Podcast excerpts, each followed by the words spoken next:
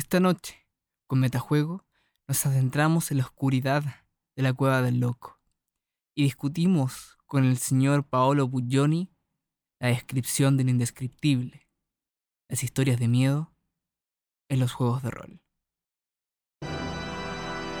Hola, soy Sergio y te doy la bienvenida a la segunda temporada de Metajuego, el programa donde contamos y discutimos nuestras experiencias en los juegos de rol.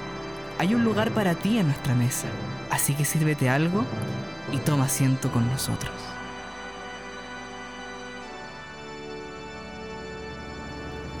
Una vez, en una melancólica medianoche, mientras yo cavilaba débil y cansado, sobre cierto primoroso, arcaico y curioso volumen de saber olvidado, mientras cabeceaba casi adormecido, de pronto se oyó un golpecito. Como de alguien que llamaba quedamente, llamaba a la puerta de mi habitación.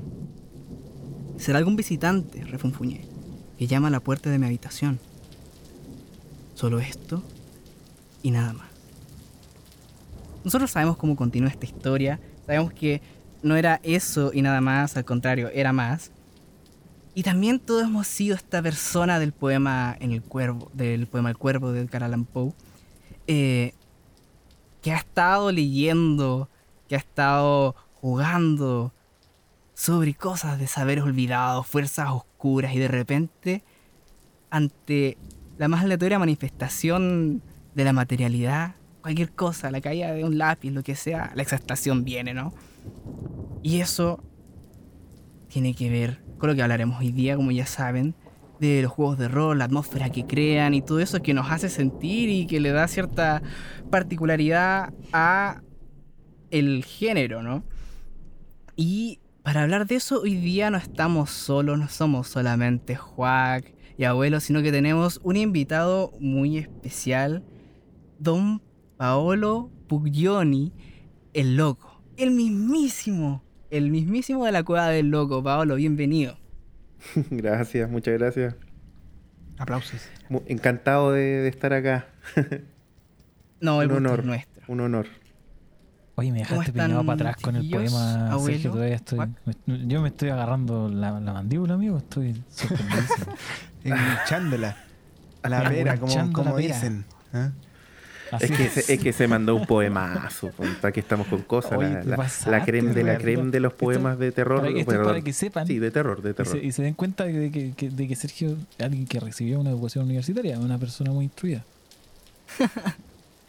Oye, eh, así que yo le contaba el otro día que me había comprado un manual de Ryutama, ya todo eso no olvidamos, que eso del Honobono, pues, venimos a pasarla mal hoy día.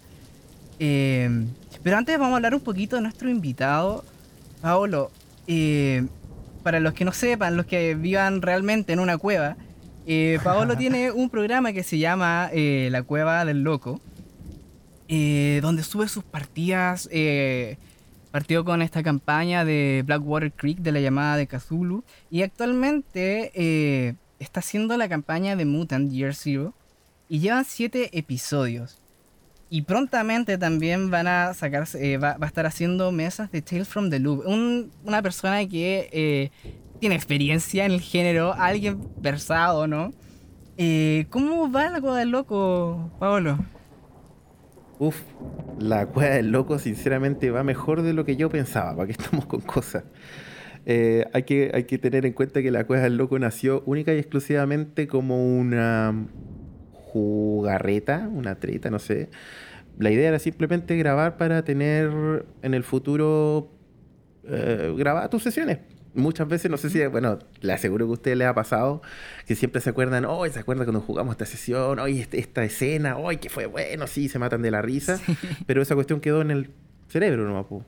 Entonces, qué mejor que tenerlo grabado. Entonces, cuando partimos grabando Blackwater Creek, eh, fue por eso y también un poco para emular lo que hacía mis queridísimos amigos de Frecuencia Rolera, que ellos partieron con un podcast al estilo radioteatro. Entonces, eh, partió así, y de a poco ha ido creciendo, creciendo y estamos, de hecho, ya ahora a punto de llegar a las mil reproducciones. Así que estamos súper, súper contentos y todo bien, súper bien. Buenísimo. Oye, qué bueno que nos mencionaste frecuencia rolera porque eh, el día del el que salga este capítulo, el 16 de abril, están de aniversario y para los que no sepan también, don Paolo es parte, es staff de frecuencia rolera. Eh, ¿Cómo ha sido ese año? Así como cortito, ¿qué nos puede decir?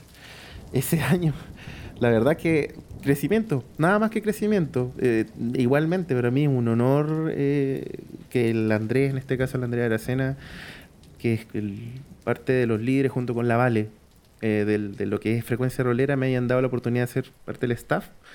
Eh, vamos a cumplir un año, el 16 de abril, un año desde que se publicó el primer capítulo, que fue una, mm. de la sesión de llamada de Cthulhu. Eh, y así, vamos a hacer... Sí, exactamente. ¿Qué no vamos a hacer? De hecho, vamos a hacer una cosa muy importante. El sábado 17, porque desgraciadamente el 16 no se puede, pero el 17 vamos a hacer una sesión con eh, Andrés nos va a estar narrando a todos los que son parte del staff una sesión one shot de Honey Haste.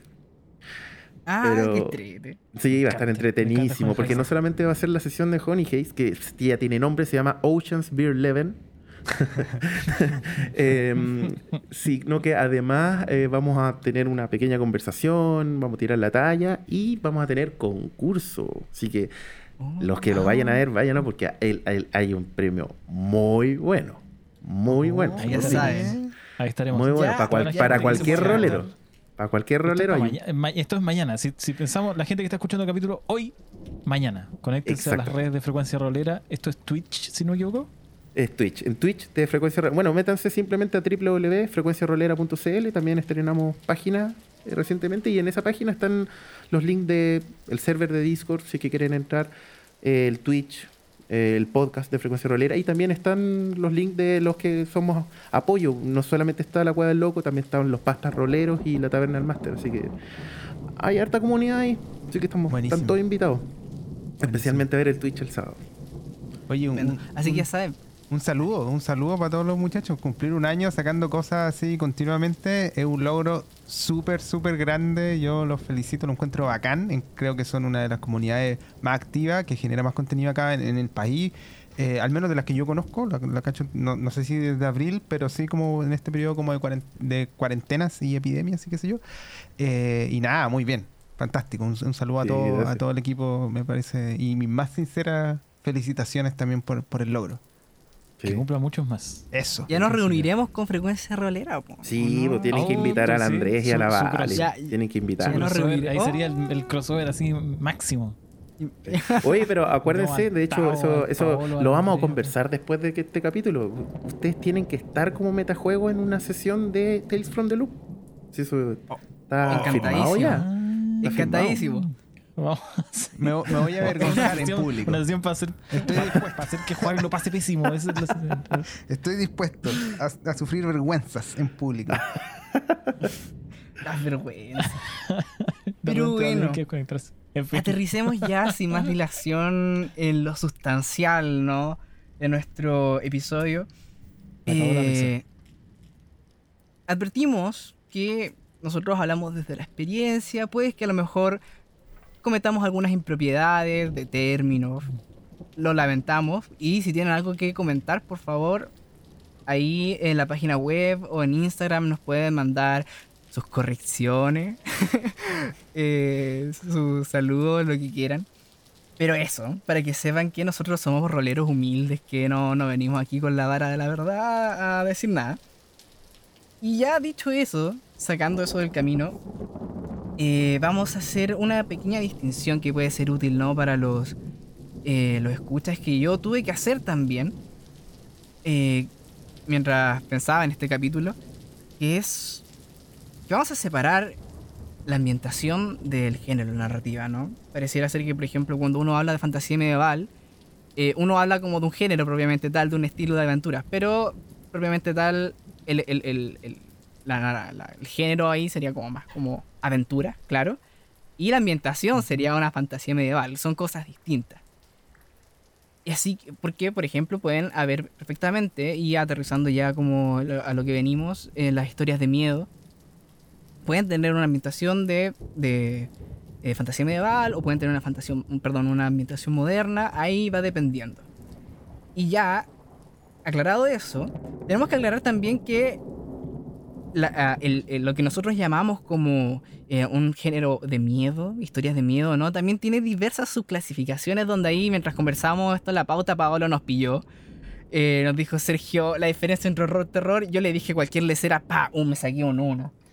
Así que ya para partir, Paolo. entonces, las historias de miedo no son todas iguales. Algunas tienen eh, particularidades, tienen elementos comunes, pero hay distintos tipos. Podríamos partir hablando un poquito como de los que tú como conoces, los como lo más importante. Sí, sí, a ver, lo primero que hay que tener en cuenta es que em, los géneros en general son los que podríamos denominar como, como relativamente importantes, son dos, que es el terror y el horror. ¿ya? Em, y, tienen claras diferencias. Aunque muchas veces es muy normal eh, que tanto en la no en la literatura, en realidad en lo que tiene que ver más que nada lo cinematográfico, es que se hable como de lo mismo, como que fuese un gran paraguas. ¿ya? O sea, terror y horror es la misma cuestión. En realidad, objetivamente, si tú analizas, no lo es. El terror tiene una definición súper simple que tiene que ver con que eh, viene el miedo en base a algo racional. Mm. Em, por ejemplo, un asesino en serie. Eh, eh, es una persona y es algo que puede suceder, ¿ya? Em, o por ejemplo que se vaya, no sé, salga de control algo que normalmente es, valga la redundancia, normal. Tú ves olas en el mar, pero y, eso para ti no te asusta, pero en el momento en que las olas se vuelven más grandes porque hay una marejada, porque viene un tsunami, te entra el miedo. Eso es terror, porque viene de algo racional. ¿Ya? Em, o que, no sé, un puma te venga a atacar. Pero cuando al, a este miedo tú le agregas un, un elemento que ya es no racional, fantasmas, vampiros, monstruos, ya no se llama terror, pasa a ser horror. ¿ya? Entonces, esa es como la gran, la gran diferencia entre estos dos géneros. El terror, y, el terror y el horror son géneros diferentes y uno está basado en lo racional y el otro en lo irracional, básicamente. Perfecto, perfecto. O sea que lo he usado mal toda mi vida, básicamente. no, pero es que no, es que lo, haya usado mal toda la vida, si en realidad es un, un, error tan común que a esta altura como que ya no importa. O sea, una película de fantasmas sería de horror. Una película de fantasmas de horror. Efectivamente. Ah, oh, todo mal. Estoy seguro que en los cines lo, clasifican mal. Probablemente porque como la tiene, tiene mucho sentido. Mal clasificado. Sí. Tiene mucho sentido la clasificación para efectos narrativos, siento yo. Exactamente, pero, pero hay un detalle importante porque el horror y el terror eh, también pueden estar de la mano. Le voy a dar el ejemplo más claro, el resplandor. ¿Qué creen ustedes que Así con lo que, tomando en cuenta la definición que le acabo de decir, el resplandor, ¿de qué se trata? ¿Es de terror o de horror? Uy, no, no sé si... Digamos que es una pizza con las dos weas, pues tiene de todo.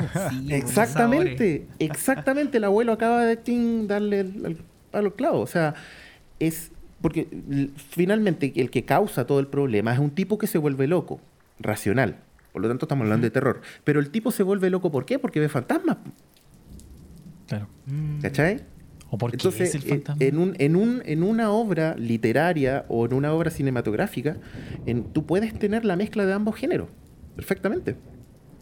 Mm. Entonces, es por eso que también se producen muchas, eh, muchos como formas, o perdón, eh, como que, ay, se me como que se confunde mucho el tema. Y al final, para hacerlo más simple, ah, se habla de terror para todo el mundo. sí. Al final es un, término como bien técnico, ¿no? Sí, es un término bastante técnico. Mm. Depende de cuándo cruzáis el umbral, el umbral de, de, lo que es explicable a lo que ya es inexplicable. Como la fuente va ahí, pasando, pasáis la puerta. Igual hay cosas de la vida real que son inexplicables, como esta gente que, que cree el coronavirus no existe, que la mascarilla no sirve para nada. Eso es inexplicable y es real. Entonces no, no sé si es tan apropiado tu criterio, abuelo. Claro, es un, es un ejemplo. Sergio. un ejemplo bastante real hoy en día. Frente al, invitado. Oye, eh, yo. Eh, y abuelo creo que somos los únicos que hemos jugado terror, horror. Ya, mira, para ir aprendiendo, géneros de miedo acá. Em, y así que, abuelo, yo quería preguntarte, en tu experiencia, eh, eh, porque tú es fácil, ¿no? Ya partimos de acá de, que es fácil confundir esta, estos dos como subgéneros. Ajá. Pero me imagino que hay que tener algunos elementos comunes, ¿no? Eh, cosas que, que, algunas temáticas que se exploran en ambas en, en, ambos en ambos subgéneros efectivamente tú oh. en, los tiempos que jugabas porque yo entiendo que ya no juegas cierto tiempo de, de estas cosas eh, sí. ¿te acuerdas qué temáticas solían explorar eh, en general? mira, yo voy a decir, yo he jugado, cuando era más chico jugamos, jugamos harto de error pasando por lo que era popular en ese momento. Estamos hablando de inicios de los 2000, 2002, 2003. jugué, jugué Llamada de Cthulhu, jugué Silent Hill. Había un rol de Silent Hill. Y jugué también eh, los sabores de Vampiro la Mascarada que daban más susto. ¿Cachai? Tú puedes armar una historia de Vampiro Mascarada que no tenga nada de, de miedo, ¿cachai? De hecho, eso es lo más común hoy en día con Vampiro la Máscara, desgraciadamente. Sí, porque termináis jugando historias como políticas de poder, ¿cachai? Las pugnas y todo eso, que me parece muy entretenido, ¿cachai? Pero nosotros también jugamos alguna vez cosas de error. Eh, yo creo para mí, esto, esto no, no lo estoy. No, no, voy a pretender hacer ninguna clasificación científica de, de lo que estoy diciendo. En los tres lo más importante era, y por eso yo siento que es tan difícil narrarlo, a mí me cuesta mucho, era cómo generáis una ilusión de control y después cómo la rompes en pedazos, ¿cachai? En, en los tres, en estos tres juegos, y particularmente Silent Hill, eh, habían elementos que te hacían pensar que tú tenías algún tipo de control sobre lo que podía pasar como personaje. Entonces, ay, chuta, ya tengo una pistola, ¿cachai? Ah, ya, no estoy tan indefenso. Hay, hay reglas para disparar, esto no puede ser tan terrible, ¿cachai?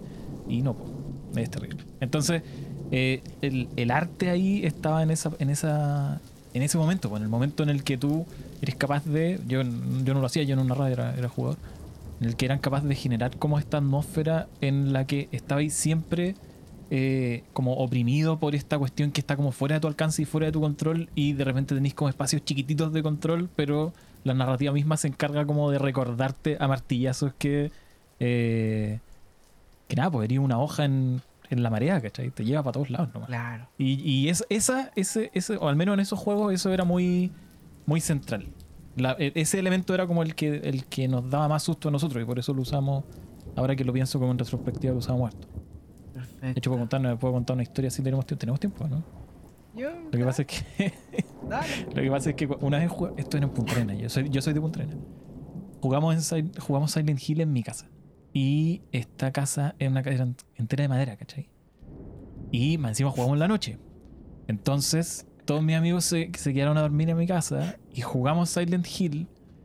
Eh, yo me fui a acostar, qué sé yo. Después el resto de mis amigos se fue a acostar. Y, eh, y yo me quedé dormido, como que cerró la puerta de mi pieza, me quedé dormido, no, chao, no. Pero me desperté al otro día y mis amigos estaban así pálidos, cagados de miedo, no podían creer lo que estaba pasando. Me dijeron que no pudieron dormir en toda la noche, que sentían gente que corría de un pasillo para lo otro, subía, bajaba la escalera. Yo no sé si era su gestión o, o, la madera, que también suena harto, pero eh, más encima teníamos puesta la música, Silent Hill a todo chancho, entonces yo creo que todo el mundo, no sé, llegáis a un momento de la inmersión en que te sugestionáis mucho. Eh, es la sugestión, pero al máximo ahí. ¿ah? Al máximo, pues, al máximo. Si te juro que la gente me dijeron, bueno, tu casa está embrujada. Y dije, bueno, acá, no, no, está tan embrujada, ¿cachai? Es la escalera nomás es de madera, suena. Oye, a mí siempre me pasa eso cuando veo, hago o cualquier cosa que tenga olor a horror, terror, cualquier cosa de miedo, me pasa eso. Me pasa. es, peludo porque es difícil de, controlar, pues, y por eso yo tengo tan poca experiencia al respecto, pero yo no sé si eso es como lo que se busca siempre o si es como un extremo así. Eh, como de éxito, así como quien dijera que es una cuestión dramática, casi que dejar a alguien emocionado, así llorando. Pero a mí me pasa eso siempre, como que yo me persigo caleta, así un montón. Y no sé si está bien o mal. Doctor, ¿qué, qué, qué dice usted? Mira, lo que pasa, si tú me preguntas a mí, todo depende de qué es lo que tú quieres lograr en la mesa que querís jugar. Eh, porque existe el, el miedo básico, que es ese, ese típico miedo cuando vas caminando. O, sea, o- por ejemplo, va- vamos a, irnos al ejemplo más simple. Las películas que son de lo que yo le llamo, porque no sé qué otro nombre tiene, pero del miedo básico, que es, por ejemplo, eh, El Aro. Esas típicas películas que, películas que objetivamente son malas, películas malas, pero está ahí muerto de miedo porque no para, está- la chica va caminando y de repente mira para el lado ¡fum! y tiene el monstruo. Es como, ah, concha", y, y- y- y como, Ah, ah, el- y el asusta, el y te screamer. asusta. Y es Screamer, esa es la palabra, son las famosas películas de Screamer, ¿cachai? Que son malas, pero estáis constantemente gritando y saltando las películas. Ya, entonces, Nada más con la impresión más que el miedo propiamente tal, diría yo. Claro. Entonces tú podís lograr, por ejemplo, en una mesa de rol, eso. Lo puedes hacer.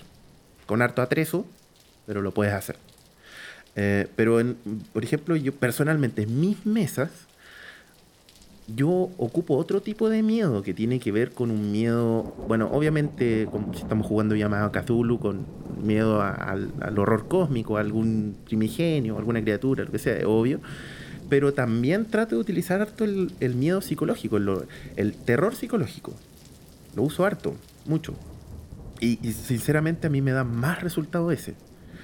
Porque, eh, no sé, por ejemplo, no sé si han escuchado el capítulo, el antepenúltimo capítulo de Ojos que no ven de- de- del podcast.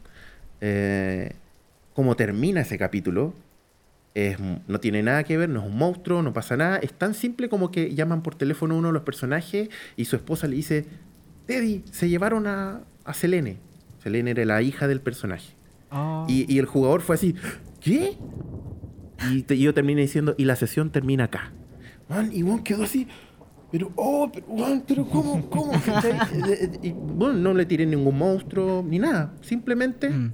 le raptaron a su hija. Nada más que Bueno. eso. Entonces, eh, y eso no te va a hacer ver monstruo. No va a hacer que cuando terminéis de jugar eh, sintáis ruidos en las paredes ni nada. Es otro tipo de miedo. ¿cachai? Entonces todo depende de qué es lo que queréis lograr en la mesa. ¿cachai? Y que obviamente conocer a tus ju- jugadores y, y- y saber cuáles son sus límites, obviamente. Eso, ¿no? Eh, Claro. Ese, ese es un tema súper importante y que va muy amarrado con el capítulo que hicieron eh, la semana pasada, que está buenísimo, por si acaso saludos al Tau. Eh, que eh, una mesa de, de- de miedo, sea la que sea, sí o sí tiene que tener elementos de seguridad. O sea, sí o sí. ¿sí? Porque la, No, idea es que, la idea es que la pasemos bien. ¿sí? Bueno, Eh, Eso es como medio raro, sí, porque efectivamente uno cuando va a jugar una partida de miedo, ¿no? O va a ver una película, igual quiere, no sé, asustarse un poco, quiere...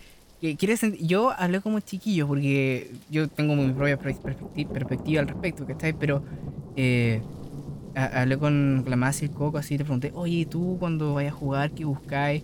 Eh, hablaban de la atmósfera que se crea, como esta atmósfera como inmersiva y como tensa, ¿no? Que, que, te da como esa sensación de como, ah, ¿qué, qué va a pasar? Y como entrar en la oscuridad. E- e- esa, esa sensación, ¿no?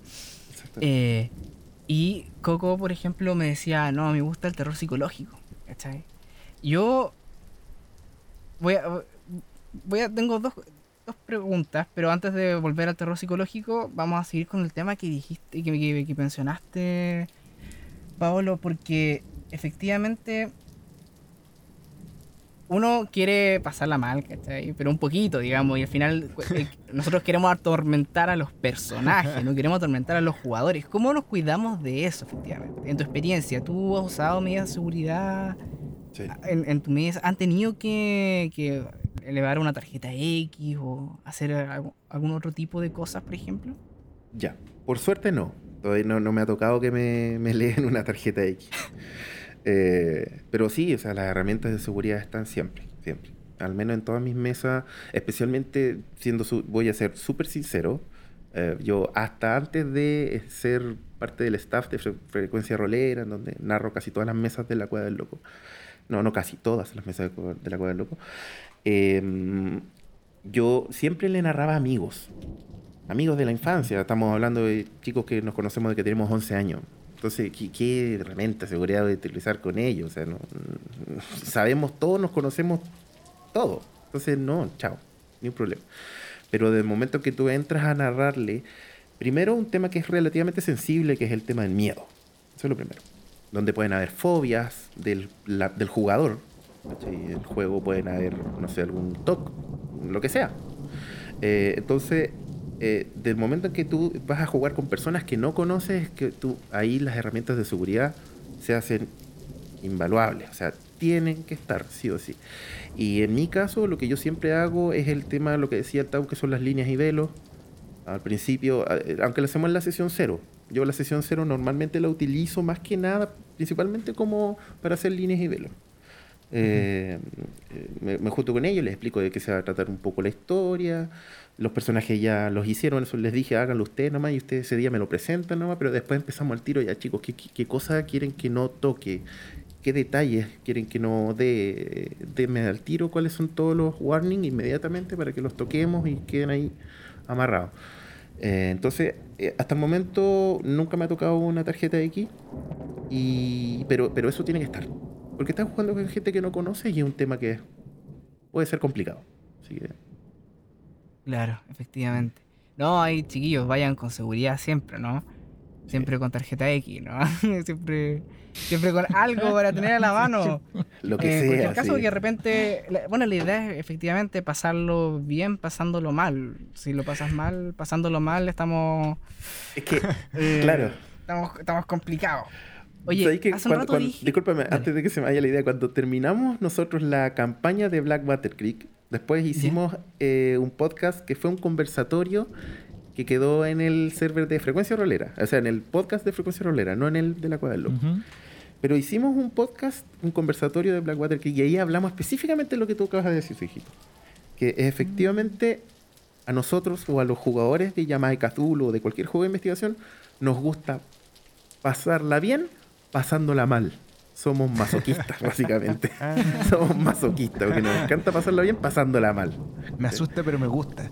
Me asusto, pero me gusta, exactamente. Y la una de las jugadoras, no puedo decir su nombre porque ella no, no me, por un tema de su trabajo, no, no, no puedo decir su nombre ni siquiera en el podcast, pero la Raquel Dutch, que así se llama su personaje, Ajá. Ah, ella siempre lo, siempre lo dice, así como no, eh, mira, yo cuando, cada vez que juego con el Paolo estoy pero estresadísima todo el rato, pero, pero es un estrés bacán, a mí me gusta, así como eh, es, es bacán. Y más encima ella juega tres mesas conmigo, y la del sábado que era Star Wars era como su, también estrés, pero era un estrés más relajado. Porque venía de jugar llamada de Cthulhu, eh, Mutant Year Zero, y el sábado era como estrés, pero un estrés ya mucho más relajado.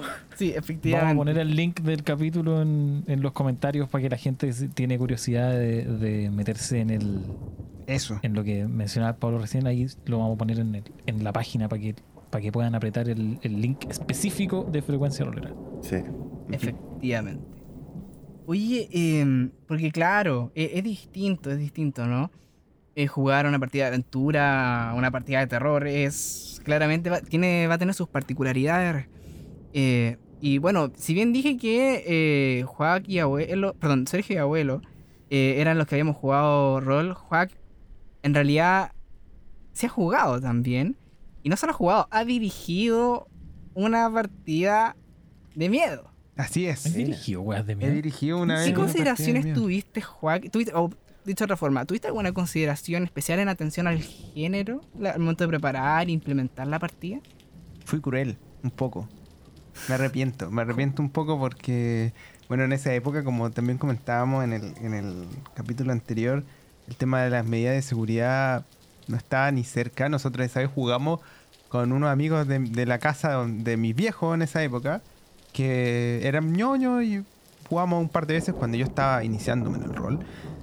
Y hubo un día que llegó como el primo de uno de, los, de esos vecinos, ¿cachai? Y era más chico que nosotros. Era, no sé, ponte tú, si nosotros teníamos 16 años, el cabrón tenía unos 12, ¿cachai? Y puta, estaba cagado de miedo. Y que yo no hice nada en ningún momento para que se dejara de, de asustar. No sé si estuvo bien o mal. Pero, eh, pero es, es difícil tu pregunta en particular porque pasó hace tanto tiempo. ¿Sabes? Fue hace más de 15 años quizás por ahí. Que, que me costaría como, te mentiría si te dijera qué es lo que tuve en ese momento como en, eh, en- en mente, ¿cachai? Estaba comenzando entonces. Puedo especular, puedo especular. Eh, como un poco lo, lo que comentaban ustedes, que son como las cosas que elementos que uno de alguna u otra manera esperaría tener presentes como esta atmósfera opresiva, que recuerdo que estaba, no sé si lo hice a propósito o no, pero estaba esa atmósfera opresiva. A todo esto, para Sale explicarlo, natural. eh, es que, es que era. Estamos jugando Leyenda de los Cinco Anillos y habían. que no es de terror, ¿cierto? No es de miedo, ni de, ni de No, horror, y- ni nada. claro, no es de terror propiamente tal, pero se puede hacer. Exacto, y, y fue lo que hicimos, porque era meter un poco de tierras sombrías, que es algo que se suele hacer, pero con un tono un poco más como de, miedo, como criaturas que aparecían y, tocaban a los personajes, le hacían cosas como en una suerte como era algo recuerdo, como de, un- de una emboscada, ponte tú, en donde aparecían como eh, miembros de criaturas extrañas, así como eh, ah, pasándole por, por la cara, por, y respirándole en la nuca de alguna manera. Y el lo que recuerdo que es una cuestión que yo siempre tengo pegada, cuando a mí me ha tocado hablar cosas de miedo, como yo soy una persona muy miedosa, yo siento que hay, al menos yo, de lo poco que sé, dos formas, digamos, de, de- hacer, de hacer el miedo, de generar el miedo en alguien. Uno es como lo que estaba comentando Paolo y lo que han comentado ustedes también, que de alguna manera inducírselo a la persona a través de una narrativa eh, determinada, ¿cierto? Uno va encaminando el relato hacia que la persona se va sintiendo cada vez más como oprimida, quizás, no sé cuál es la palabra, angustiada, como complicada de alguna manera, sin demasiado control de la situación. Frente a este, este algo que, que- lo pulula, ¿cierto? Y que no, que no puede como de repente entender o sobre el que no se puede salvar, digamos. Yo no soy muy bueno para hacer eso. creo, creo que no, no tengo como el training para hacerlo. Pero yo siempre he sentido que hay otra forma, mucho más como visceral, de dar miedo, que tiene que ver con una característica del miedo en sí mismo, que es como lo contagioso que es. El miedo para mí se contagia de manera como súper simple. Cuando hay alguien que tiene miedo y uno, por ejemplo, en una situación más o menos, hablando de la vida real, ¿cierto? En una situación crítica, alguien que tiene miedo, si uno no está demasiado bien preparado, te pega el miedo y uno se empieza a preocupar, se empieza como a tensionar y qué sé yo.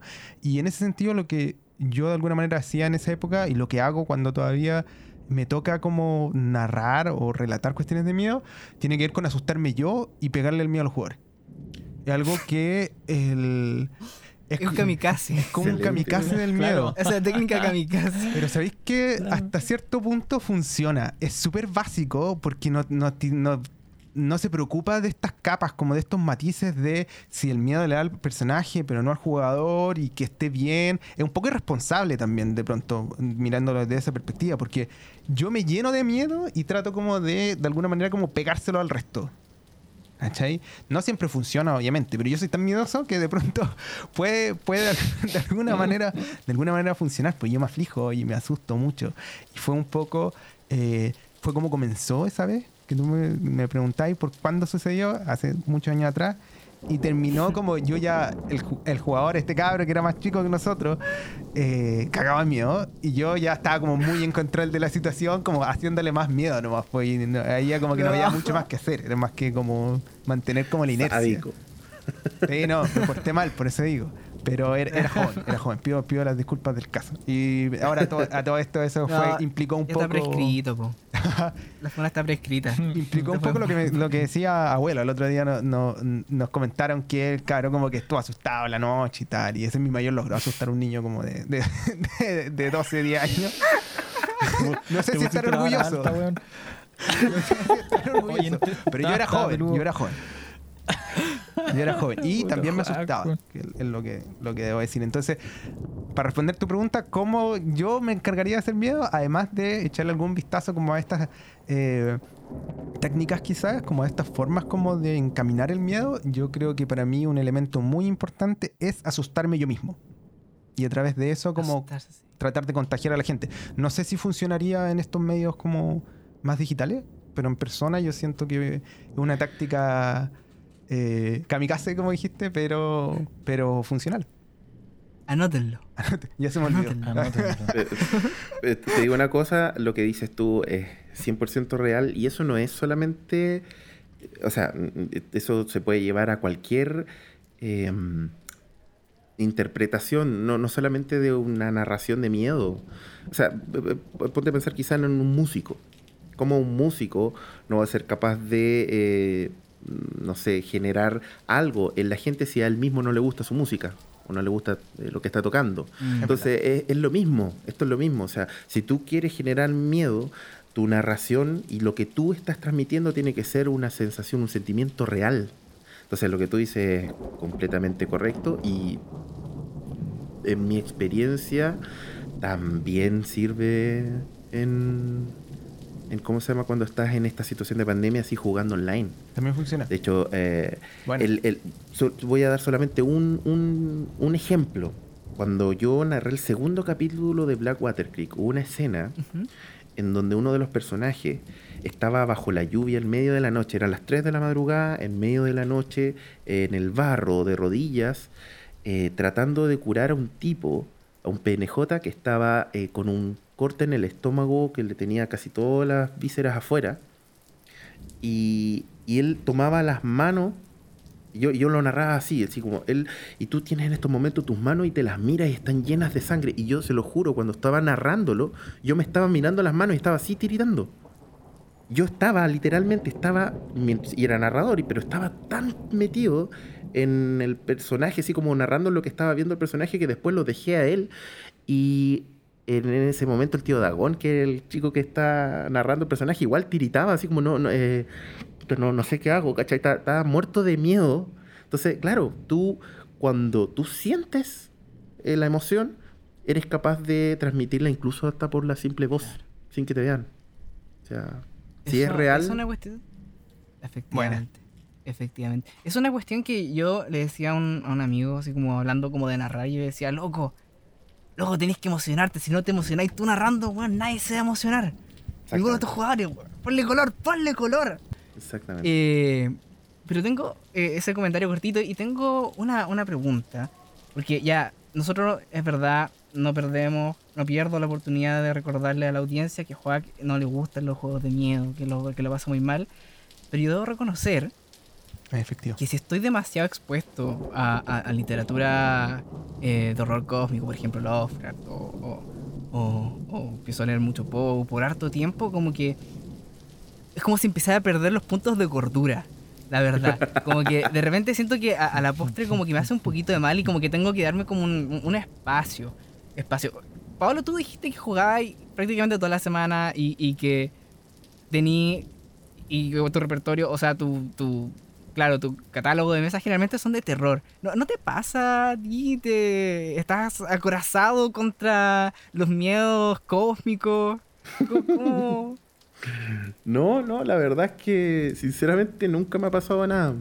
Cuando era chico, sí, la típica cabros chicos. De hecho, yo les comentaba cuando estábamos poniendo de acuerdo por el tema de la junta de hoy, les comentaba que cuando yo vi el thriller de Michael Jackson estuve semanas con, con pesadillas.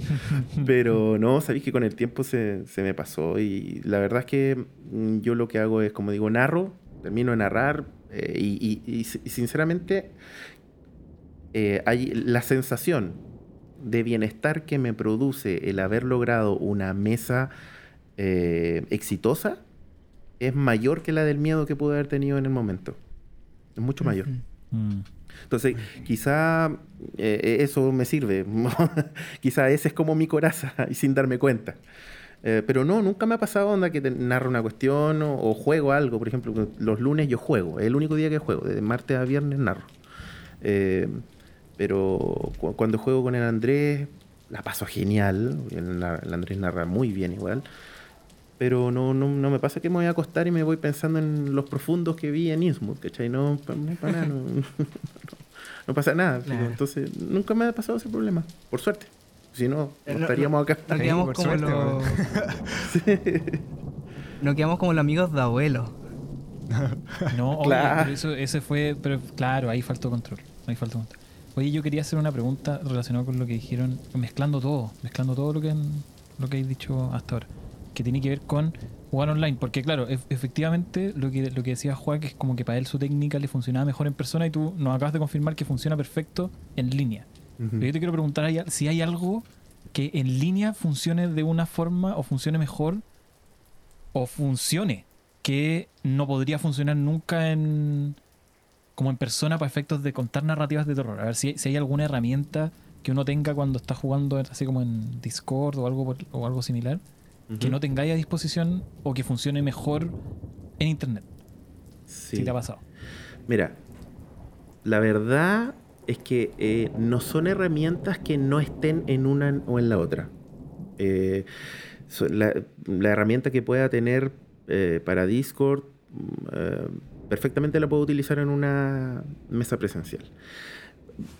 Primero, antes, para responder a esta pregunta, lo que hay que tener en cuenta es cuáles son los elementos que uno usa para, eh, para infundir miedo. ¿ya? Y en ese sentido está lo típico y lo más básico, yo creo que todo el mundo usa el atrezo. O sea, si podéis, que en la noche, con música, a la luz de las velas, eh, no sé, que tengáis un cráneo ahí en medio, como, eh, ¿cómo se llama? Como un- una torre de dados. eh, cosas así, ¿cachai? Entonces eso es lo típico. Pero una de las cosas que yo personalmente utilizo mucho y que los chicos con los que le he narrado me dicen que efectivamente le- les sirve mucho para el, es que yo utilizo mucho sonido de eh, mucho sonido del momento. Por ejemplo, eh, la- lo que les comentaba, cuando le digo, bueno, y van caminando y abren la puerta, y en el momento que yo abro la puerta le hago clic y escuchan todos el cómo se abre la puerta. ¿Cachai? Em, esas cosas son todas cosas que tú las puedes tener en una mesa presencial. El tema está en que yo es difícil, es muy difícil que en una mesa presencial estés con un computador al lado eh, y logrando tener la atención de toda la gente que está ahí presente y además que tú estés al lado con el notebook así como esperando apretar el botón para que la cuestión suene a la puerta. ¿Cachai? Entonces, eh, no, es que, no es que sea una herramienta que no la puedas utilizar, pero es más incómoda de utilizar en una mesa presencial que en una mesa online. Mm. Mucho más Aparte se me ocurre que, que, que avanza mejor o que funciona mejor porque básicamente te- le estáis susurrando al oído a toda tu mesa. Exactamente. Y esa es la otra cosa, pues sí. se genera el, ¿cómo es? El ASMR creo que le dicen. ASMR, sí. ¿Qué es eso? Después, o sea, Ne- est- estos videos como de gente que sube como audios alrededor del micrófono y como que comen cosas en el... Muy Claro, como que cerca, y se escucha. como con todo detalle. Eso. Es como asqueroso. A mí me carga, la verdad. O sea, es que el la es que hay el gente que siente ASMR como, como una sensación en la espalda, como, como parecía como que se te paran los pelos, ¿cachai? Y hay gente que le gusta mucho eso, entonces suben Sí. los videos como ASMR.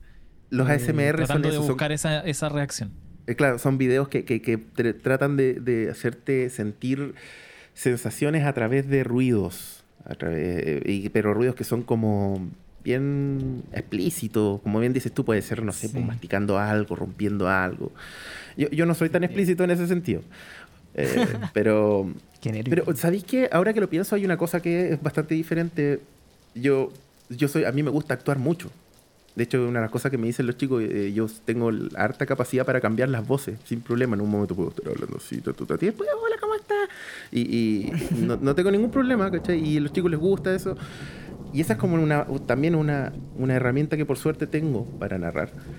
Pero cuando estoy en presencial, eh, por ejemplo, si estamos en una reunión, yo me paro.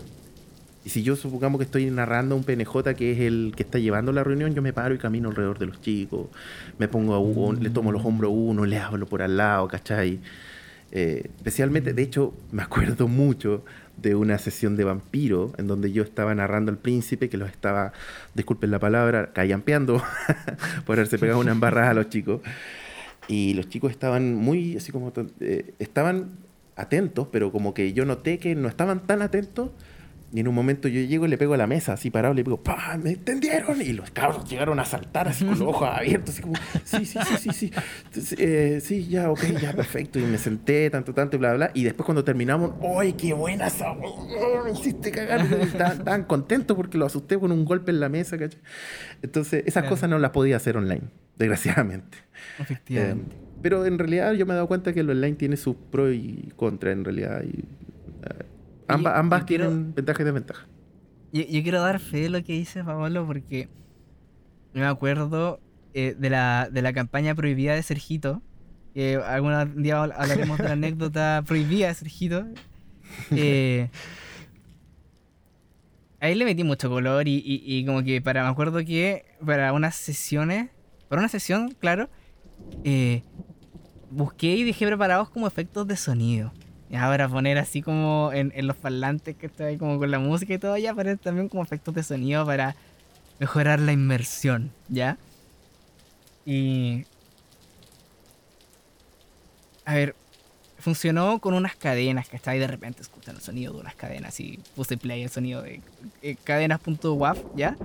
Eh, y sonaba ya y todos como, oh, ya. Y, y después había como un cocodrilo en alguna parte, ¿cachai? Como que se iban a enfrentar a la cuestión. Pero esta vez salió tan mal, pues, pues dije ya, ya hay un cocodrilo que se mueve ahí y le puse play y lo ruge y se escuchó el sonido como de el este era como un- el co- cocodrilo más penca del mundo, punto MP3, como que no me di cuenta cuando lo revisé, no sé qué onda, pero la cuestión sonó como y yo viendo a los jugadores, los jugadores como así como bueno, eh, ya, continuando. Oh, no, Mira, agradece que no te aparecieron, aparece que le pusiste play y en medio de los cocodrilos no te apareció la mina gritando ese típica. Ah, claro. Menos mal no te apareció. Mira, Claro. menos mal, ese meme no existía en ese tiempo, así Por que no, suerte. No, no podría haber, no podría haber ocurrido. No, definitivamente eh, cambia las cosas de, género y también como de medio. eh, como conversábamos en el segundo capítulo de la primera temporada de Metajuego, es bastante. No, eh, sí, tiene sus particularidades, es bien distinto jugar en vivo a que jugar en línea, ¿no? Y ahora también es distinto jugar una, un- un- un- un- una partida de terror que una partida de aventura, ¿no? Eh, Ujú. ¿Cómo finalmente, cómo, cómo logramos, esto se lo pregunta a cualquiera que quiera hablar, eh, que nuestras partidas de terror finalmente no sean de Scooby-Doo? ¿Cachai? Ah. no, no sean historias de Scooby-Doo donde finalmente como que hay investigación y todo, que podría hacernos sonar, sonar súper Lovecraftiano, ¿cachai? Pero no te asustáis viendo Scooby-Doo, ¿cachai? ¿Qué, qué- cuál, ¿Cuál es el aspecto, no? ¿Qué, qué es la esencia? Qué difícil. Puedo especular y ustedes me corrigen, ¿o ¿no? Claramente. Sí, especula nomás. Yo creo que es fundamental que el grupo esté de acuerdo en que sea de, de miedo. O sea, si yo me puedo sentar el- con el máster más de miedo y si estoy pensando así como que, en que la- va a ser chistosa la partida, si va a ser de Scooby-Doo, probablemente no me asuste tanto. ¿Cachai? Como que tenéis que ir Punto un para poco como Gryffindor.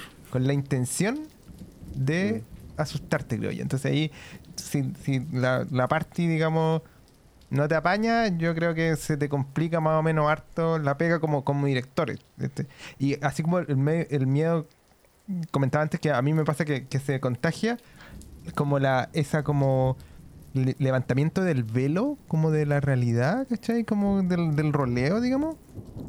Y también se contagia para mal, digamos, porque cuando tenéis como a alguien que no está ni ahí, ¿cachai? O que, Mm. claro, como que dice, ah, ya, Scooby-Doo, ah, ya, así como, ya, eso, cadenas.guap, ah, ya, ah, buena, te esforzaste, caleta. No, no, no va, no te va a correr. Te echa a perder todo, pues, claro. No te va a correr. En cambio, si tenía alguien que dijo así como, oye, que, que bravo estuvo ese cocodrilo y de repente como que weón. O sea, es, es, es lo que yo pienso. Creo que, que, que es importante. Qué bravo.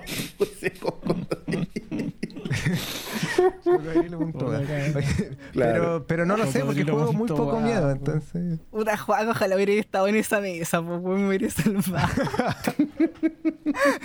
Te hubiese salvado, amigo. Te hubiese salvado. Oh, yo, yo, yo lo sé, yo, yo confío en que lo hubieras hecho. Probablemente me hubiese asustado Oh. del Claro. cocodrilo punto guap. Mira, yo no sé si abuelo quiere dar su opinión antes de que yo me tire. No, dale nomás, dale nomás. los leones, ya, perfecto. Estoy, estoy de acuerdo con el consentimiento, así que. ah, ah, no. Sí, lo que pasa es que el- yo eh, creo que lo que dice eh, Joaquín, eso es, eso es. Porque finalmente eh, eh, eh, hay muchos, muchos eh, artículos de roleros, viejos, personas que, que finalmente te dicen siempre lo mismo. Cuando tú vas a jugar miedo, un juego de miedo, eh, tiene que haber como una predisposición por parte de todos, de toda la mesa.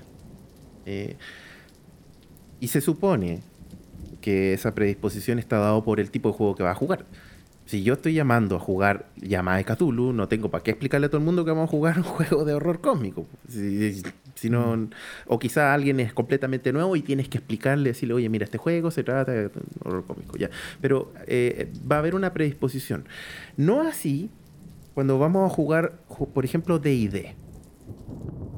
En donde, claro, DD es un juego que, mm, desde el punto de vista de la base, es un juego de medievales, es épico, ¿ya?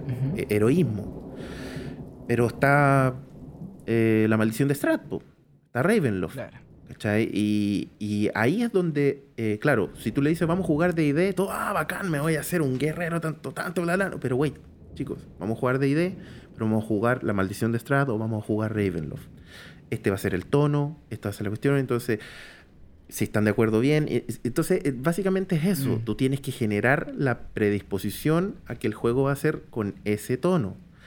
Si no existe esa predisposición, va a terminar siendo efectivamente Scooby-Doo. Como es, Sí, va a ser así a lo y nada que mejor hacer.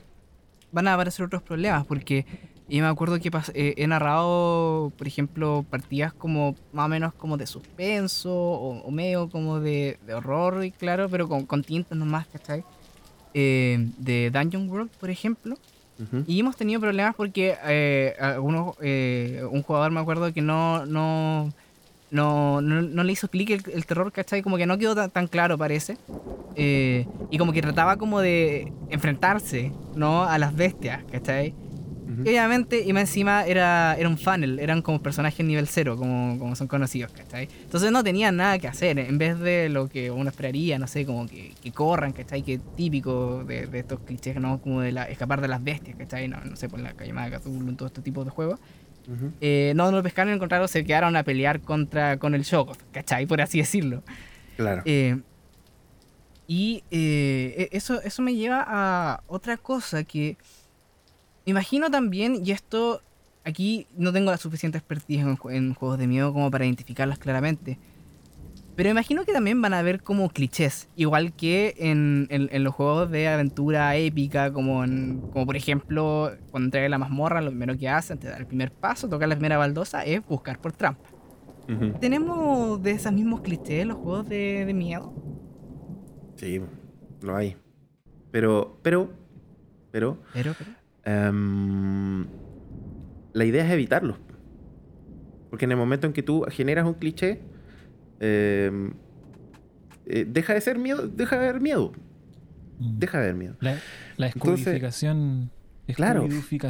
Es- Exactamente, se transforma en Scooby-Doo cuando tú. Pero clichés hay. ¿ya? Aunque hay, y, y- y- y en ese sentido, lo más, lo más sano es que esos clichés quizás sean más. ah, por así decirlo, eh, pasen piola. ¿Cómo Mm. decir? Pasen piola. O no tengan quizá mucha injerencia en la historia. Cuando el cliché ya tiene injerencia en la historia, así como. O, es la historia propiamente tal, ahí lo estáis echando a perder completamente. Oye, pero el. Pero ese, ese, ese típico, por ejemplo, decir, no, y se abre la puerta y que te suene, ese es un cliché. Ah. Ese Mm. ruido es un cliché. Pero, eh, eh, pero es un cliché que no, no, no, no, como digo, no tiene mucha injerencia en la historia. Y ese sí sirve. Créanme que sirve, especialmente online. sirve mucho, mucho. Eh, em, pero claro, lo ideal es, es tratar de evitarlos, po, porque el, el juego, por lo menos desde mi punto de vista, el miedo, bueno, no es mi punto de vista, es así. eh, eh, el ser humano le tiene miedo a lo desconocido. Uh, Entonces-. Entonces tú no, no, uno no le tiene miedo a la muerte, uno lo que le tiene miedo es que no sabe qué significa morir. Tú mueres y no sabes qué hay más allá. Entonces, eso es a lo que tú le tienes miedo, no a la muerte en sí. Em, entonces, eh, si, tú como narrador quieres infundir algún tipo de miedo, tú tienes que darle algo que es desconocido. Y los, clichés, por ser clichés, no son desconocidos. Entonces estás yendo en contra eh, del, del mismo concepto de lo que es el miedo. ¿cachai? Por eso que es difícil, o sea, hay y hay que tratar de evitarlos. Pero hay algunos que te pueden servir, Bueno. Como el de la puertita. Con la puertita. Creo que Juan quería decir algo. No, iba a preguntar por ejemplos, pero con las con lo que siguió Ah, explicando el loco me quedó, me quedó claro. De hecho, no conozco Mm. yo Oye. clichés porque como no he jugado, entonces ni siquiera voy a preguntar. Sí. Ah, sí, yo, eh, se me había olvidado lo que quería decir, pero me acordé. Es, efectivamente, yo también estuve haciendo la tarea como siempre, o casi siempre. eh, buscando sobre terror y, y, y- y- ¿cómo se dice? Y juegos de rol. Naturalmente, en la fuente de información oficial de, de rol en, en- en nuestra época, que es YouTube. eh, y habían... eh, creo que fue en un, en, un, en un video de un canal que se llama Rolonomicon. Que es del, sí. del RAS, no sé si lo conocen. Muy simpático. eh, que hacía una precisión eh, bastante, bastante acer- acertada, en mi opinión, y, desde mi especulación, porque como digo, tampoco he jugado tanto. He narrado un par de partidas, pero. eh, y he jugado unas cuantas más, ¿cachai? Pero tanto, tanto no. Pero sí decía eso, algo que habías dicho tú, Pablo, que al final no es. El, el miedo no va a estar tanto eh, eh, en la ocurrencia como de la cosa en sí, sino como del camino y cómo se va acercando, cómo va sucediendo, más el cómo que el qué, ¿no? El cómo, que, el, el cómo sobre el qué es una cuestión que eh, se repite en muchas partes de la vida. Eh, pero efectivamente, porque tú puedes decirle a los personajes, ya, y se los come el Shogot. Claro. Y no les va a causar miedo. No les va a causar tanto miedo como. O, tanta tensión como, por ejemplo, la persecución cuando está a punto de agarrarlo como cinco veces y tienen que tratar de cerrar la puerta y le sale el tentáculo y ya. Es distinto. Es distinto, ¿cierto? Completamente distinto, completamente. De hecho, a ver, en el... Yo lo dije en el capítulo del, de La Cueva del Loco, capítulo 7 de Mutant. Eh, y resulta que mm, ahí vamos... A ver, no, en realidad es de lo que iba a decir es otra cosa. En, el, en ese capítulo yo decía de que, y lo mantengo, de que la narración, especialmente en juegos que son de thriller, de miedo, terror, horror o lo que sea, la narración es muy importante. Hay muchos juegos, eh, no está mal, pero hay muchos juegos en los que, no sé, eh, los típicos juegos de mazmorreo, quizá el tema de la narrativa, de qué es lo que ves alrededor, dónde estáis, no tiene mucha relevancia. Y más que simplemente seguir avanzando y encontrarte al monstruo que hay al frente o lo que sea y encontrar el tesoro. Y eso está bien y está bien. Subir Pero de nivel. Claro, y subir de nivel, ¿cachai? Y, y está bien. Es un estilo de juego completamente respetable. Hay gente que le gusta y gente que no. Pero los juegos de terror, horror o thriller requieren de que la narración tenga su tiempo. Porque tal cual como dices tú, no es el qué, es el cómo. ¿Cachai? Tú- ahí es Mm. donde logras la tensión, porque el juego lo que requiere es que haya tensión constante. ¿Ya? Entonces tú tenés que narrar y explicar y dar detalle, quizá no tanto detalle, pero ahí es donde viene el show don't tell, ¿cachai? O sea, tenéis que Claro. eh, hacer sentir a la persona a través de la narración eh, que, que él está ahí. No es un, no es una no es un personaje, es él el que está ahí sintiendo, oliendo, viendo eh, lo, que, lo que tiene alrededor. Y eso requiere de tiempo. Te, te voy a hacer una- un paréntesis corto ahora, decir dos cosas, dos cosas. Mm. Uno, te voy a pedir que si nos puedes decir, muy cortito, brevemente, eh, de- qué, qué- qué particularidades tiene el thriller. eh, que lo diferencian entre el terror y el horror. Y lo segundo, y esto más corto que lo anterior, es que vi en la cámara de Juan cómo se le abría la puerta sola y estaba oscuro. Y yo, wow, Es real. ¿En serio? Yo, no, ¿Esto es Juan? Juan, detrás tuyo. Sí, sí. Me estaba haciendo un poco cargo, pero sí. no le digo como- nada que mi señora me hizo eso. Ya, eh, Probablemente después de tras bambalinas les voy a contar una talla así se van a matar de la risa y mi señora me hizo una cosa así. Eh, a ver, el thriller es un género también que se diferencia, o más que, sí, se diferencia de lo que es el horror y el terror, en donde el thriller está basado básicamente en un...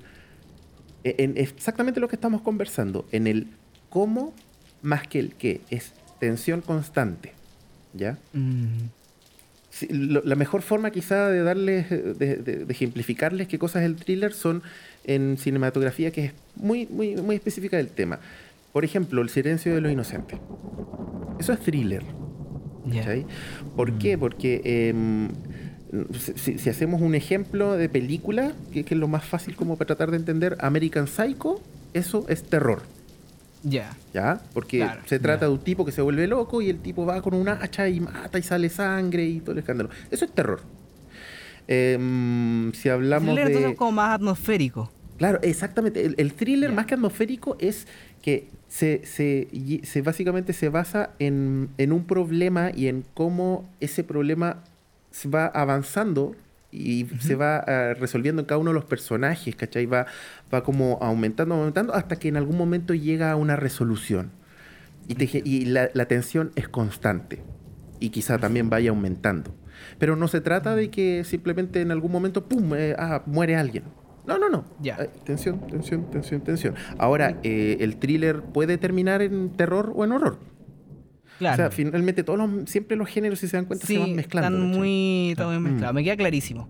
Sí, Un Perfecto. elástico que se Y lo- y está estoy siempre seguro que con romperse. también. claro. Eh, ya, Juac, tú tenías una pregunta importante. Tengo una pregunta importante. Sí, aprovechando Oh. aquí la presencia del doctor que sabe mucho más que todos nosotros juntos al respecto. Y tiene que ver con algo que comentó antes y lo que estaba diciendo recién sobre la forma que hay que narrarlo y todo el tema.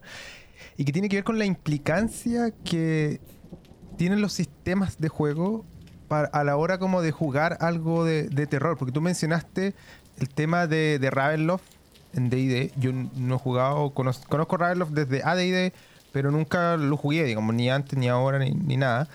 Y debo decir que no creo que no me daría miedo, como que no llegaría como a la mesa con esa predisposición, ¿cachai? Pero tú, la pregunta es, como súper de entrevista, así.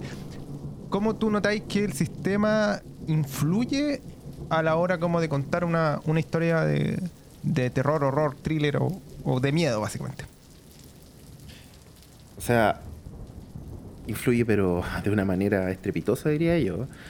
Em, también, en el mismo podcast de ayer yo, hablamos de este mismo tema. Eh, resulta que los, todos, sabe- todos sabemos que los juegos, eh, los sistemas están hechos para tratar de evocar lo que el juego busca, el concepto del juego. ¿Ya? Son así. Y es más, antes de ser lanzados se hacen testing con un montón de gente para ver si efectivamente el sistema cumple con el objetivo del concepto del juego. ¿ya? Claro. Entonces, en ese sentido, eh, sí, si tú jugáis D&D, probablemente el sistema no te va a acompañar para una campaña o una sesión de terror o horror. Probablemente no te va a acompañar, porque el sistema no está pensado para eso, el sistema es épico. ¿Ya? El sistema es... eh, eh, trata, entre comillas, de darle herramientas a los personajes para que hagan cosas heroicas. Cosas que eh, no, no son muy... no van mucho de la mano en juegos que son de miedo. ¿ya? Entonces, sí, respondiendo a tu pregunta, afecta, y mucho. Pero, pero, ahí es donde quizá viene, y bueno, entramos en otra discusión, pero en donde viene esta regla de oro de que el director de juego eh, finalmente decide cuáles reglas van o cuáles no, no sé, y siempre y cuando la mesa esté de acuerdo. Eh, pero hay cosas que puedes obviar y puedes quizá modificar las reglas para que eh, se- sea más fácil y se dé todo de la forma que tú quieres. El ejemplo más claro es eh, que en estos mismos, en estos instantes están jugando, o se jugó, ya no sé si habrá terminado, el otro podcast que hay en Frecuencia Rolera de los pastas roleros, que los chicos están jugando eh, Ravenloft. Y el Ujú. Pablo La Bruma, que es el director, primero que todo, él tiene una prosa, pero que se la envidio, me encanta. Es una, tú lo escucháis y de verdad que te cae así como, wow. Así como, este, este bueno, está para lector de verdad de, de- Bueno. de historias de terror, porque la prosa que tiene es genial. pero aparte de eso, él lo dice, sí, o sea, mm, yo las reglas de D&D, mm, no, o sea, no, no les hago tirar iniciativa, sino que yo le pregunto, ya, ¿tú qué haces, cachai? O sea, no, no pierde tiempo en, una- en un combate, no pierde tiempo en cosas que no son necesarias y que te le quitan dinamismo a una escena que, que, que te podría echar a perder el, todo el, La toda la atmósfera que hayas creado, Claro. la inmersión, ¿cachai? Entonces, claro, sí, ¿te afecta? Afecta mucho. Lo ideal es jugar juegos que tengan un sistema que esté diseñado Sí. para ello, pero no te impide jugar otros sistemas, sin embargo, desde mi punto de vista, yo haría lo mismo que hace Pablo y es modificar las reglas de manera tal que a ti como director de juego y a la mesa en general le sean cómodas para que no se rompa la dinámica del... Bueno. del Oye, yo tengo la impresión de que uno lo que dice Paolo, eh, eh, eh, ya como de, nuevo, desde la especulación me tiene harto sentido, porque algunos, eh, algunos sistemas, ¿no? Donde los personajes son muy capaces, son gente como, eh, que capa- claro, invencibles, muy difíciles de vencer, poner, por ponerlos de una forma. Al contrario, como uno de los quizás premisas, o uno de los elementos que encuentro que hay en las historias de miedo, que son, que es la vulnerabilidad. Que es como, por ejemplo, ves otros personajes eh, de otros juegos, como por ejemplo la llamada de Cthulhu, que no son personajes resistentes para nada. Y en ese espectro, tengo la impresión de que. Espectro, dije. En ese espectro, eh, o ese espectro, eh, ten- tengo la, la impresión de que. O uno, es necesario igual tener muy claras las reglas como jugador al momento de narrar esto para no hacer pausa y revisar, tener que revisar. O dos, echarle mano a juegos más bien narrativos. Pero por lo que veo en general, como que es más. eh, no sé, por la mirada de Cthulhu es más común y es harto crunch. Tiene harto crunch, en realidad. Mm, sí. Mm. Sí, mira, yo creo que es- puta, depende, o como los juegos, no sé, como decía el, el Pablo de juegos que claro, efectivamente se va a poner en tu camino, ¿cachai? Te van, te van a impedir narrar la historia, eh, como la querís narrar. Pe- y hay juegos que, eh, como hartas cosas OCR que mencionó, Juac los mencionó, que son súper ligeros, entonces te dejan como... No, no se ponen en tu camino, pero tampoco te proveen como de un andamio para que narres terror, ¿cachai? Dejan la historia desnuda y, y ahí es pura habilidad tuya como narrador, ¿cachai? Yo quería preguntarle a Pablo si, si hay algún juego o algún tipo de estándar de oro de cuál es el juego, el juego. O, o en su Ah, opinión, cuál es el sistema, el sistema No. que, que más te ayuda a Súper ti, a tu forma de narrar y que más se adapta como a tu forma de narrar terror y tú decís, oye, qué bacán que este sistema tenga esto, que me ayuda a que mi historia de, de horror, terror sea más horrorífica, terrorífica. No, eh, si tú me preguntas así, ¿de cuál es la que, que me la juegue? El tiro. Llamada de Cthulhu. fin.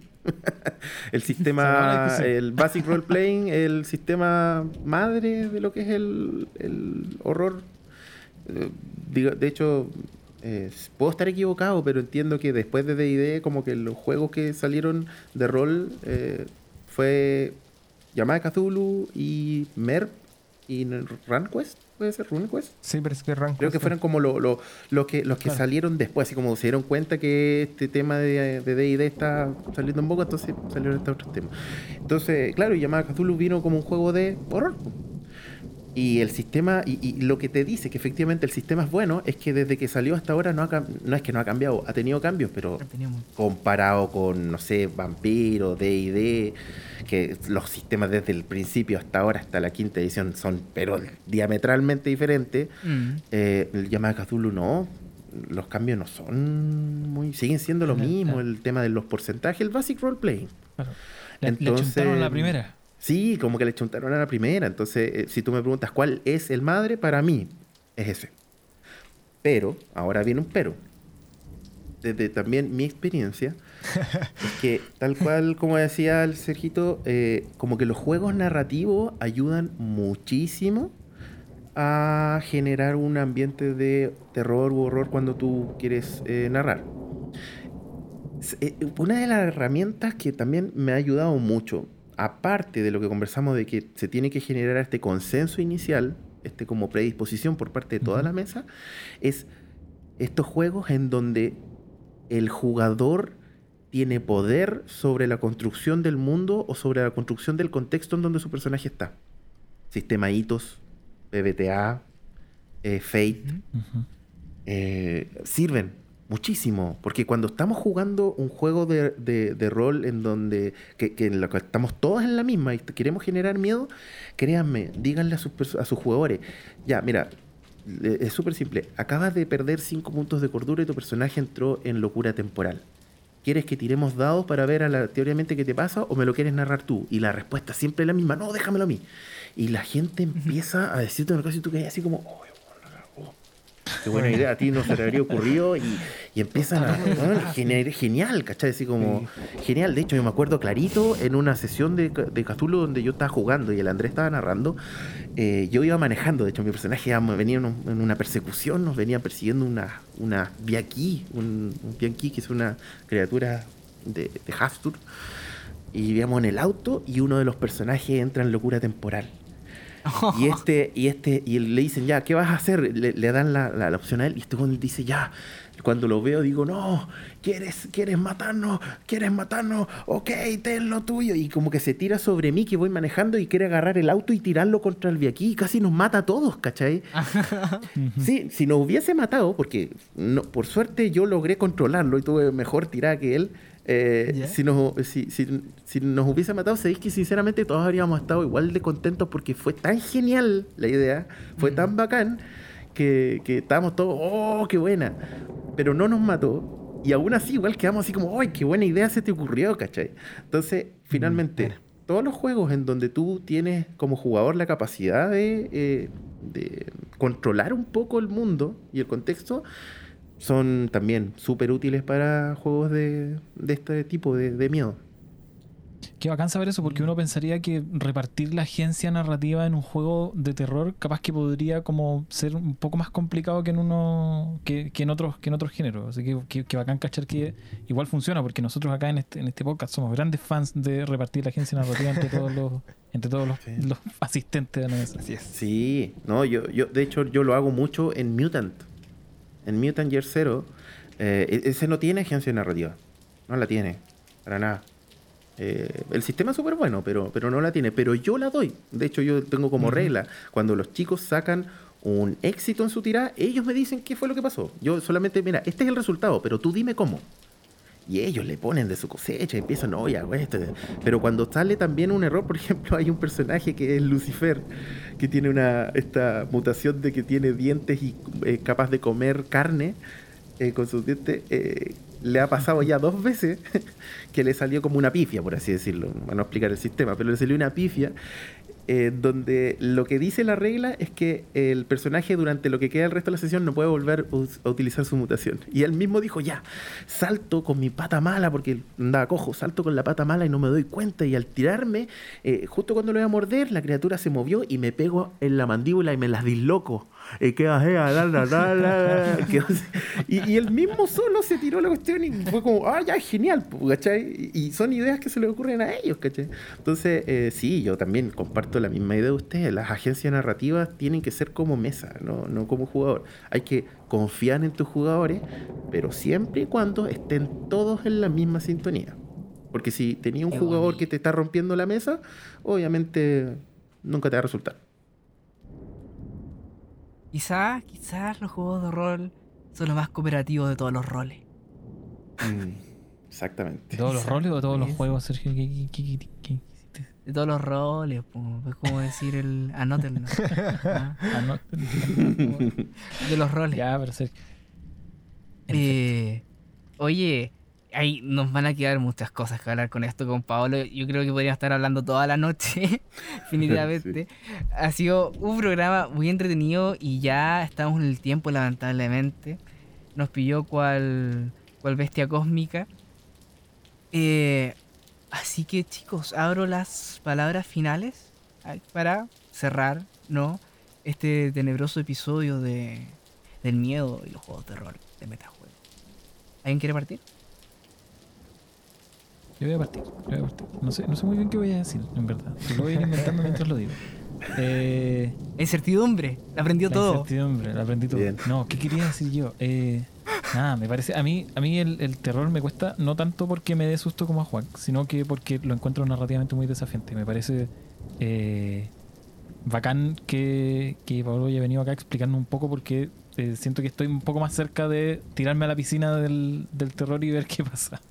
Eh, porque sí, pues lo encuentro, encuentro que es muy desafiante, como, como decía él, eh, que la narrativa sea tan importante, que, que es mucho menos como, no sé, es, es menos indulgente, ¿cachai? La forma de contar la historia, porque finalmente depende mucho de, de cómo lo llevas, ¿cachai? Más que quizás en otro tipo de género. Eh, así que esa es la conclusión que voy a sacar hoy día, que yo creo que hay que tirarse a la piscina nomás. Y ver, y ver qué pasa, si finalmente a pura experiencia nomás vaya, vaya a lograr como obtener eh, las habilidades para poder desarrollar como esta esta avenida narrativa que sería como los juegos de terror. A mí me parecen bacanes, así que eh, nada, y agradecer mucho a Pablo por haber por habernos acompañado en este en este capítulo para explicarnos un poco ese, ese tipo de cosas. Esa va a ser mi conclusión de hoy día. Lo, lo cierro. Así. Estupendo. Hay unos palos ahí entre medio, pero estupendo. ¿Por qué? ¿Por qué palo? Ahí. eh, hay, hay- hay que. bueno, Calmado nomás, como ¿Cómo dijo un decir lo que está sabio. entre líneas? ¿Qué cosa? Calmado nomás, como dijo un sabio. Nada más. Exactamente, calmado. ¿no? Oye, yo voy a seguir. Mi mensaje tampoco de cierre. No, no, estoy así como en blanco. Yo me siento una- un estudiante aprendiendo aquí de sus comentarios fantásticos. De entender un poco, como decía abuelo, qué, qué- qué es todo este mundo para mí desconocidísimo. Que mucha gente me ha dicho.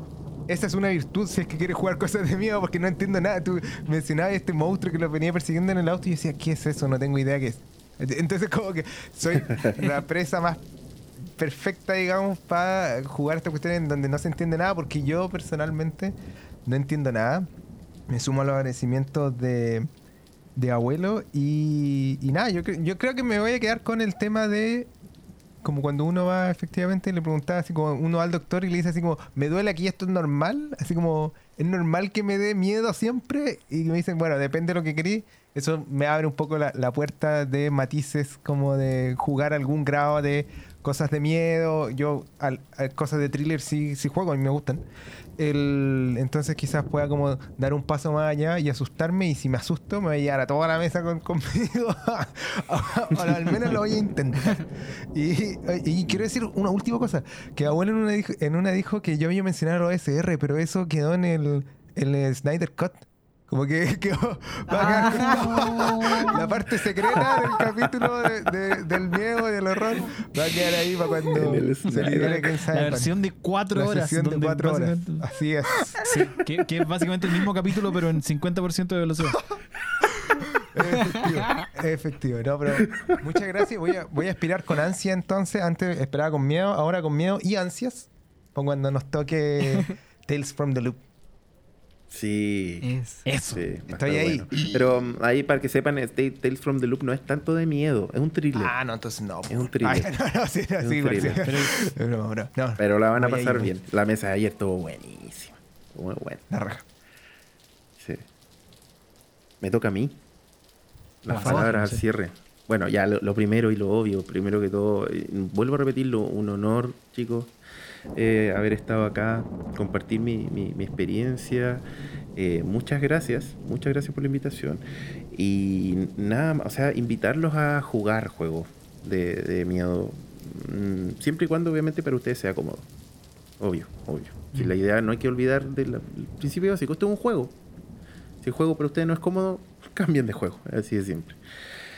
Pero si les puedo dar así como de resumidas cuentas, qué es lo que hay que hacer para poder lograr ese- esa atmósfera, eh, el- uno de los puntos más importantes es lo que dijo Juac. Y es que si tú no sientes el miedo, el drama o lo que tú quieres eh, expresar, difícilmente lo van a sentir los demás. Entonces tienes que sentirlo. Para eso tienes que prepararte, leer. Eh, si quieres dedicarte a ver películas, ve películas, ve series. eh, pero principalmente yo me, me hinco más por el tema de la lectura. Me gusta más eh, tirarme por ese lado. Eh, y, y también escucha podcasts, ¿cachai? Hay muchos podcasts, no solamente el de frecuencia rolera ni nada por el estilo, sino que, o el de la cueva del loco, no, no, hay hartos más que te pueden servir como para tener tintes de, de idea de cómo eh, acercar el horror a tu mesa. Así que tírense a la piscina, háganlo. Lo peor que pueda pasarle es que van a tener una mesa más en su haber de "Ah, no, no resultó. Pero ¿qué jugador de rol no tiene en su historial una mesa así? No, entonces no, da lo mismo. O sea, no, más de eso no va a pasar. fracaso- fracasos roleros. Claro, debería ser un capítulo fracasos roller. Así que eso, chicos. Muchísimas gracias Súper, nuevamente. Pablo. Muchas gracias a ti. Y bueno, por este lado, decir que hay una cosa que mencioné medio tangencialmente, eh, pero con las cosas que nos comentó Pablo, yo, eh, cierto, algún grado de convicción al respecto, a pesar de mi poca experiencia en el tema, pero quizás en, en, este género. Eh, en este tipo de historias, es quizás donde es más patente la importancia de la forma por sobre la, la sustancia, ¿no? Y es algo algo que, como dije, se repite en muchas cosas, lo van a, lo van a poder ver en otras partes y al final, ay, voy a decir cosas arriesgadas en estos momentos, pero quizás ponerle ojo ahí a la forma, porque puede que el arte esté justamente más en el cómo hacemos las cosas que en las mismas cosas que hacemos. Y eso, eso queda súper patente en, en este tipo de género, por las cosas que ya discutimos latamente en este episodio. Y no puedo terminar sin hacer dos cosas. Uno, recordarles por favor que sean cuidadosos, narradores, jugadores. eh, acudan a las medidas de seguridad cuando van a jugar partidas de miedo. Yo creo que son. eh, eh, hay que ser especialmente cuidadosos en este tipo de género. Y segundo, volver a felicitar a los amigos de Frecuencia Rolera por su aniversario, mandarles saludos cariñosos, que lo pasen súper bien. Y por sobre todo agradecer a Paolo por haber venido acá en representación de la Cueva del Loco esta vez. A lo mejor otra vez, nos rep- en, otra ocasión nos repetimos el plato ya viniendo como staff de eh, Frecuencia Rolera, pero ahora mismo estamos con Don Paolo Puglioni de la Cueva del Loco y muchas gracias. Muy entretenido haber conversado y yo, y estoy seguro que lo escuchas también, aprendieron mucho a lo largo de este episodio, al igual que eh, Abuelo y Juan. Sí, yo también. Así que dicho eso, que estén muy bien, cuídense eh, y duerman con la luz prendida. Adiós. Hasta la próxima. Chao, chicos, que estén bien. Claro, y la- el cliché de la puerta. Muchas gracias por quedarte a escuchar este capítulo de Metajuego. Si lo disfrutaste, ayúdanos a compartirlo con la comunidad rolera. Recuerden que pueden contactarnos y hacernos preguntas en Instagram, Facebook y nuestra página web metajuego.cl, donde podrán encontrar además noticias y el material completo de nuestros capítulos. Y si quedaste con gusto a poco, puedes encontrar todos nuestros episodios en Spotify, Evox y Anchor. Cuídate y nos vemos la próxima semana.